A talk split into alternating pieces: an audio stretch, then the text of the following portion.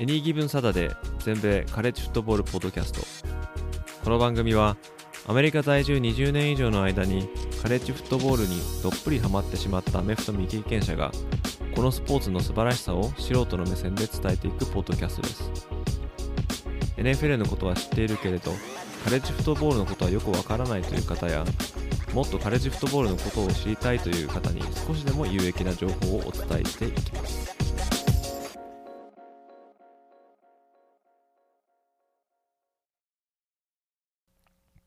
皆様ご機嫌いかがでしょうか？こちらは全米カレッジフットボールファンサイトエニーギブンサタデーがお送りするポッドキャストです。今回のエピソードは元コーチ D さんとのゲスト会の番外編となります。前回までの2回の放送で入りきらなかった内容主に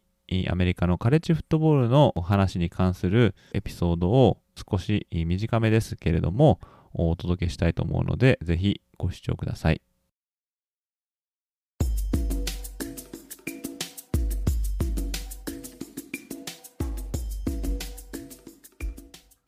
ここからちょっとカレッジフットボールの話を少しだけちょっと、えっ、ー、と、はい、いきたいと思うんですけども、じゃあ、まあ、あの、ね、私のサイト、まあ、カレッジフットボール、アメリカのカレッジフットボールということで、えー、ちょっとそちらの方をちょっと話していきたいと思うんですが、なんかあの、カレッジフットボールって聞いて、まあ、アメリカのですけど、なんか、どんな印象をズバリ持ってらっしゃいますかね？あのー、多分知らない人が見たら、これが NFL なんだね、すごく盛り上がってるねって言うんだろうなっていうぐらい、盛り上がりがまず半端ない。っていうところですね。もう、お客さんの数もすごいし、なんかこう、スタジアムの一体感もすごいし、なんかそういうところからもう全然、もうレベルが違うなっていうのが、もう見るたび私も今でも思いますね。まあ、あのね、人が入る人数もまあ、普通に10万とか入るのが確か今、7か8チームぐらいあると思うんですよね。はい、あのね、NFL では多くても多分8万いくつとかだったと思うんですけど、はい、え。ー、だからその人数的にはね、めちゃめちゃ入りますね、カレッジフットボール。入らないところもありますけど。そうだからね。うん。そういうところはね、まあ、本当、うん、もう別物と考えないといけないと思うんですけど、でもあのー、まあ、私はそういうところに、すごいちょっとハマってしまったっていうのがあって、まあ、最初に見たのが、えー、ちゃんと本当見たっていうのが、まあ、カレッジフットボールだったからっていうのもあるかもしれないんですけど、でこれもしね、NFL 最初に見てたら NFL にハマってたかもしれないんですけどね。でもあのー、まあ、私がちょうど通っていた大学が、まあ、それなりにまあ強い大学でで、そこでちょっと見たっていうのも、まあ、ラッキーだったのかもしれないんですけどね。それこそもう何万人っていう人がわーって。通った大学はですね、えー、っと、アメリカの大学ですか？アメリカの大学ですね。はい、ああ、そういうことか。なるほど、なるほど。そうです。はい。まあ、ラッキーだったなっていうのはあるんですけど。でも、それでもやっぱり NFL の方が日本の国内では、この知られてるっていうのは多いと思うんですけど、まあ、感覚に、感覚的に見て、あの、元 D さんの感覚からですけど、あの日本でのカレッジフットボールのこの普及度っていうか、認知度ってどれぐらいだと思います？認知度はですね、あの、正直高くないと思います。そうですよね。やっぱりアメフトっていうと、まあ日本のアメフトもそうなんですけど、やはり一番は NFL に皆さん興味がいってしまいますので、うん一番は NFL。で、NFL を好きな方だったら当然、あのー、ね、その、プロに入ってくる前の選手たちは大学でプレーしてたことは知ってるんですけど、見る術がないんですよね。そうですよね。そこが大きいですね。ハイライトとかね、YouTube で、あの、上がってることもありますけど、なかなかフルで見れないし、で、どこが強いのかも、あまりこう、よく、まあ、わかりにくいというかですね。うん。っていうのもそれはね、よく、うん、言われますね。あの、私のサイトを見てくれてる方とかも、それこそ日本では全然そういうカレッジフットボールの情報入ってこないんで、助かりますみたいな、そういうことを聞くと、あ、やっぱそうなんだっていうね。まあ、だからこそこういうことやってるっていうのもあるんですけど。うん。そう、まあね、もちろんそのアメリカンフットボールを国内で普及させるっていう方がもう、まあ、大前提だと思うんですけどね。だから、でもその中でも、こんなのもあるよって、面白いよっていうのをね、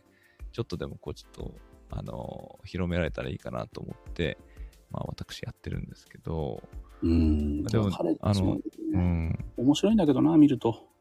そうですね。面白い点いっぱいあるんですよね。あの、NFL とはまた違った面で、あの、面白いとこ、まあ、し仕組みとかうん。もまた違いますし、まあ、もちろんね、ルールとかは似てますけど、でもまあ、あの、面白さっていうのはまたこの、また違った面白さってあるんで、まあ、これをですね、なんとかこう、少しでもこう、ちょっとこう教えてあげたいなって思ってやってるんですけどね。だからやっぱりでもこう、露出がないとみんなやっぱりこう触れる機会ないですからね。活字もまあいいのかもしれないですけどね。やっぱり試合とかあるといいなと思って、だからあの、今シーズン、先シーズンですね。あの、はい何試合かね、あの、放放映されてましたもんね。あの、あ年末のローズボールとか、あとまあ、はいナショナルチャンピオンシップもなんかやってら、やってましたけど、まあそれは、プレイオフですね。はい。あれ、もうなんとか、ね、まあ、需要があるかないかって言ったらないのかもしれないんですけど、でもね、あの、それぐらいはちょっと流してほしいなってちょっと思いますね。子さんの方とかは、あの、昔は、えー衛星とかでやってたとか、あの、うんそれこそ、チームがこう、日本に来日して試合やってたとか、もう本当相当前の話ですけどね。はい。そういうことを知ってる、あの、子さんのファンの方とか、あの頃は良かったな、みたいな 話をされてますけどね。まあなまあ、そういう、また、アメフトもあるんだっていうのが、あ分かっていただけるといいなってちょっと思ってるんですけど。うんカレッジね。よく、あの、NFL の、まあ私はよく戦術の話をするので、はい。あの、戦術の進化って実は NFL チームが起こすんじゃなくて、カレッジが起こすんだっていう方も結構いらっしゃってですね。うーん。最近ではそこ言うことを言ったりしますね。うんうん、カレッジで流行ったのが、やっぱり NFL にもこう浸透してくるみたいなものがあるんで、そういう意味でも私はカレッジってすごく注目はしてるんですよね。はい。いつ新しいものが生まれて、それがいつどう NFL に入ってくるかみたいな。そうですね。あのね、それこそ今で今ちょっと流行ってるね、ランパスオプションとかもカレッジから来てるっていうふうに、うんまあ、言われてるんで、まあ、まあ、あと選手がね、どんどんこう変わってるっていうのもあると思うんですけど、身体能力的にとか。はい。まあ、そういうのもまたひょっとしたら面白く見れる面かもしれないですね。そうですね。やっぱりそういうところがね、私なんかはそういうところが好きなんですけど、あとやっぱりね、あの NFL と、まあ NFL もそうですけど、NFL 以上に毎年選手がこう入れ替わるんで、あの、見るたび見るたび新しいスターが出てきますよね。そうですね。またあのーこう結構、つまあ、プロは、まあ、負けるチームもありますけど、まあう、んプロなんで、それなりにやっぱ才能のある選手とかいっぱいいるチームがいっぱいあると思うんですけど、カレッジは結構あの、力差がね、あの出ちゃうとこ時もあるんですけど、でもそれでも、こう番狂わせみたいな、うそういうのがあったりとか、でそういうのとかまた見てるとすごい面白いですけどね。まあ、そのバックグラウンドとかね、あの背景とか、その、まあ、ライバル関係とか、そういうのを分かってると、またちょっと見方変わると思うんですけどね。そうですね。大学ね、もうちょっとな、流行ってほしいんですけどね。本当ですね。私も本当そう思いますね。まあ、なかなか難しいですよね。かあのチーム数も多いし、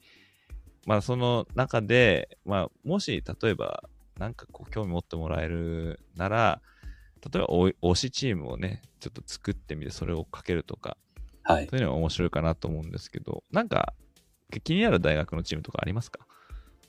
私はですね、コーチをやってた時に、結構カレッジのチームのオフェンスを参考にしてたことがあって、はい。その時はですね、よくオレゴン大学、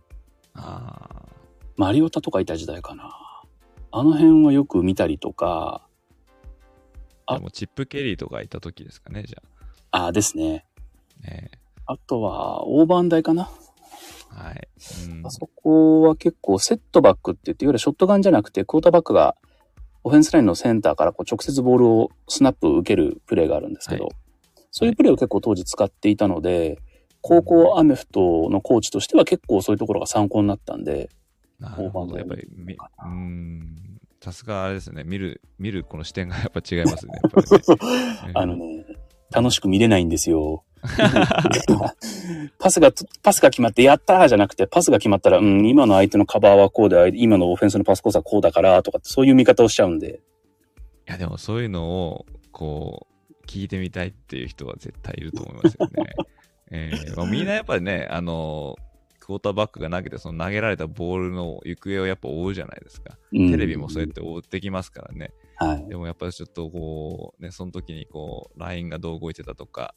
うんそういうシフトがどうなってたとか見るのをこうこう説明してもらうとちょっとあーってまたこう面白さが増えるっていうのはあると思いますよね。うん、そうですね。で、あと、私、カレンジ見るといつも思うんですけど、あの、戦術とかそういうのすっ飛ばして、あの、ユニフォームかっこいいですよね。ああそうですね。まあ特にねあのさっきおっしゃってたオレゴン大学なんかは、はい。まあちょっと金に力言わしてちょっとこう毎 まあ本当あのチームは毎試合変わってますからね。多分同じパターンってないと思いますよ、あの大学は。ナイキが入ってますからね、あそこは。そうですね。あそこもナイキのパワーですごいですけど、なんか、ナイキのあれでしたっけ？偉い人がオレゴン出身とかでしたっけ？そうなんですよ。フィルナイトっていうね、あの、あナイキの、まあ、創始者、創、創始者が CEO か、まあ、一緒かもしれないんですけど、あ、フィルナイトが彼オレゴンなんだ。そうなんですよ。あで、オレゴン、ね、ナイキがまたあの、ヘッドクォーターが確かオレゴンにあったと思うんで、あ、で、うん、私はあの、ユージーンって、まあ、町、オレゴンのキャンパスがあるところなんですけど、行ったことあるんですけど、はいはいはい。もう、あの、もうオレゴンだらけです。まあ、どこ行ってもそういう大学のきあの街ってそうだと思うんですけど、うん。まあ、すごいですね。あの、も金かかってんなっていう施設とかもありますし、はい。いや、オレゴンはかっこいいんだよな。でも他の大学もですね。すごい僕好きなんですよね。えーそうですね。あの、なんかこう、ちょっと奇抜なところから、もう本当、オールドスクールっていうか、もう本当になんかこう、あ、そう1そ色、2色しかないようなところとか、まあそういうところでね、あのなんかちょっとこの、この、このユニフォームかっこいいなとかいうところから入っていっても全然、全然いいと思うんですけどねう。。うん、僕は全然ありだと思います。はい。まああの、強いところもあったりとか、弱いところもあったりとか、まあいろいろなんですけどね、まあその、まあいこっちで言う、まあ、FBS っていうフットボールボールサブディビジョンっていうのがあるんですね。はい。ディディビジョン1のもう上の方なんですけど、でそこにも130チームぐらいありますから、その中でね、これがどうやって選ぶかって言ったらなかなか難しいでしょうからね。でもそれをちょっとなんか選ぶお手伝いできたらなっていうふうにはちょっと思ってるんですけど。そうですね。130、あ、そんなにあるんだ。そうなんですよ。130あって、多分ふ数年後にまたちょっと増えると思いますね。また上下から上がってくるんで。あ今おっしゃった FBS は、一つのカンファレンスっていう考えですか？FBS はですね、カンフは10のカンファレンスが集まったものを FBS って言うんですよ。ああ、なるほど。じゃあその中にいろんなカンファレンスがあるわけですね。そうです。10カンファレンスあって、で、それがまあ、ディビジョン1のう、ん。まあ、ディビジョン1とディビジョン2、ディビジョン3って、まはいあ、あるんですけど、そうんのディビジョン1の中に、もうさらに、こう、2, 2つのカンファレンスの、まあ、まとまりみたいなのがうんうん分かれてて、その上の方を FBS って言って、で、下の方を FCS って言うんですね。ああ。F、その FBS、大体このね、そういう強いオレゴンとかミシガンとかオハイオステートとかっていうのは、はい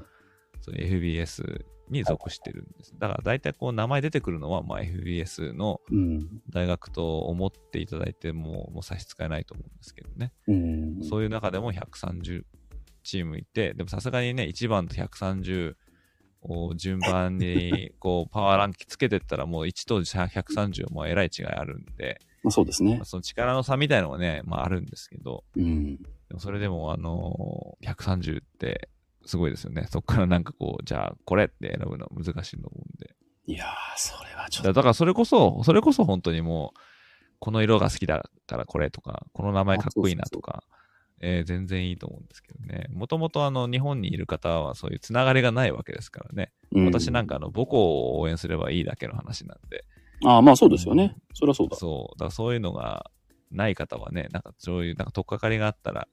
きっと面白いなって思っていただけるのかなとんですけど。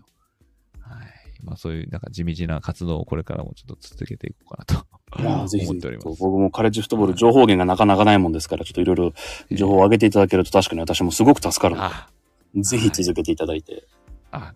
頑張ります。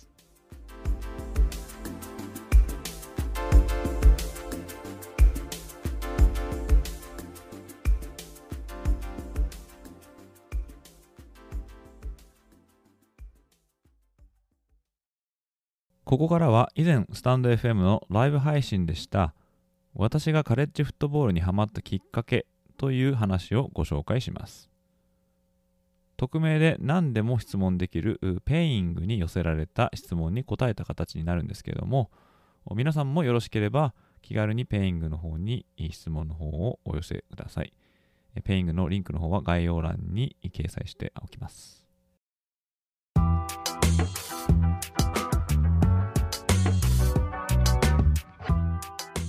カレッジフットボールにハマったきっかけは何ですかっていう質問が、ね、来てるんですけどね。ポッドキャスト聞いてみた方、特にですね、トレーラー、そっちの方をもし聞いてらっしゃった方は、ひょっとしたら、そんなこと言ってたな、みたいな、なるかもしれないんですけど、まあ、ある大学に、まあ、在校してる際に、まあ、カレッジフットボールを見出して、それでまあハマってったっていうのがあるんですけど、で、またこれちょっとツイートでもしたんですけどね、前、ちょっと前に。で、まあ、ハマった試合っていうのは、あの2001年のミシシッピ大対アーカンソー大っていうこの試合を見て、これがですね、7回のオーバータイムの末にアーカンソー勝つんですけど、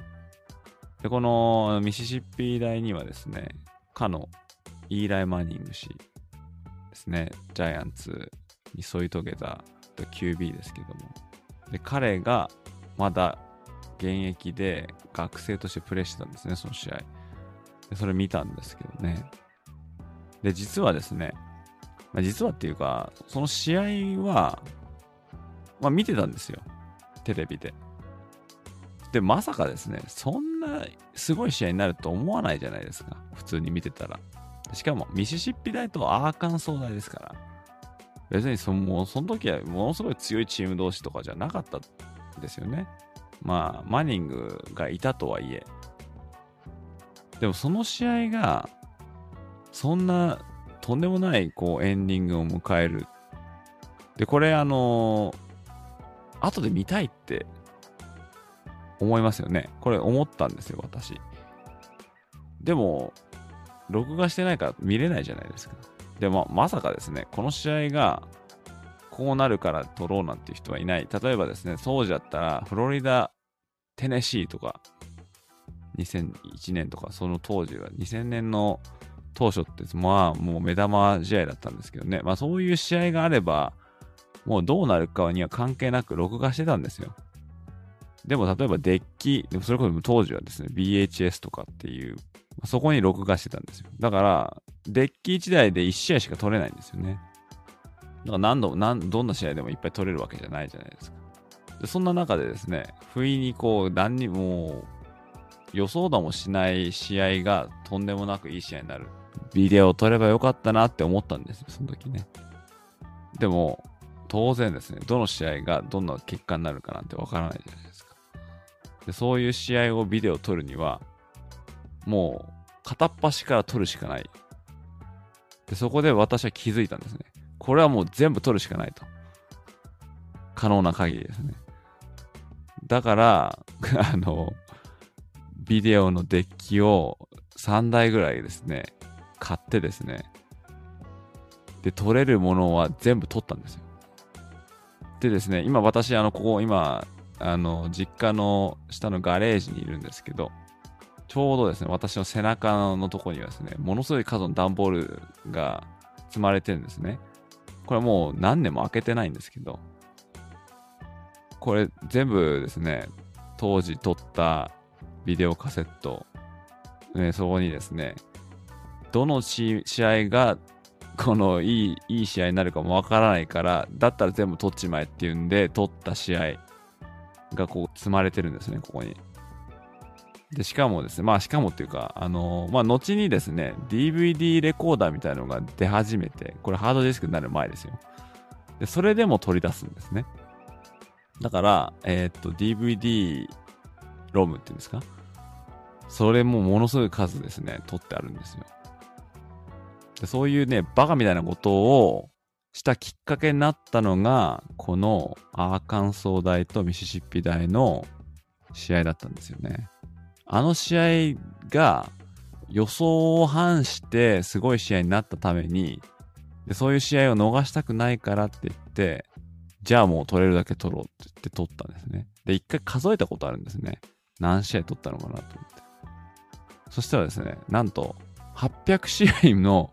えーもう取ってました。何年も。まああのーもう今やってないんですけどね、そんなことは。でも学生、学生じゃないですね。それこそあの、社会人になってからもやってましたね、そういうことね。まあそういうですね、えーっと、で、今、今だからまああれですけど、今はもうですね、結構いろんな試合が YouTube に落っこってたりするんで、えーと、見れますけど、でもやっぱりですね、あの、全部の試合が残ってるわけじゃなくて、本当にいい試合ってなったものだけ残ったりするじゃないですか。でも私のこのライブラリーみたいなの見るとですね、こんなの、いつ見んだみたいな試合とかがもう山ほどあるんですよね。それは、こう、ひょっとしたらこの試合がアーカンソー、ミシシッピ大使みたいな試合になるんじゃないかっていう期待を込めて取ってたっていうのもあるんですね。まあ、このですね、まあ、変態度っていうんですかね。あの、一時私、あの、日本に帰国してたことがあるんですよ。で、また戻ってくるんですけど、でもちょうどその、日本に戻ってた間もですね、友達にですね、日本からわざわざメールでですね、あ、この試合とこの試合、取ってください、みたいな。で、あの、DVD とかの、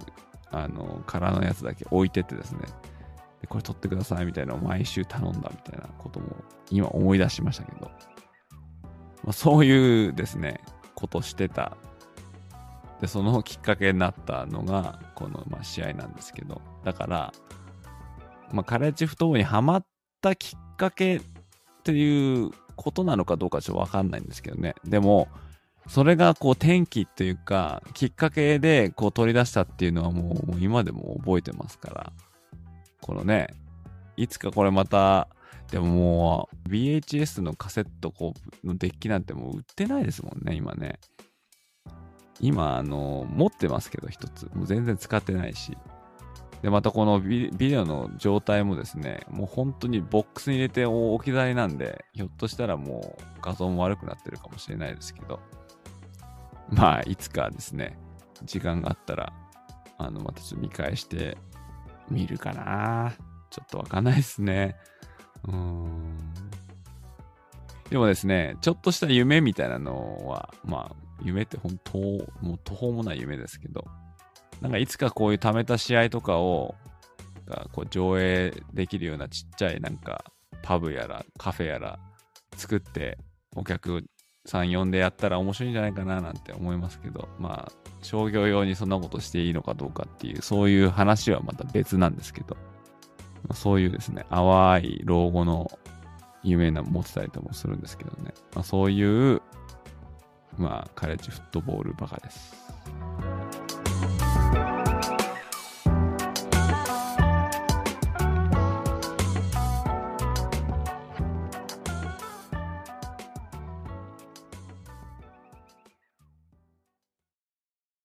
ということで今回のエピソードはここまでとなります。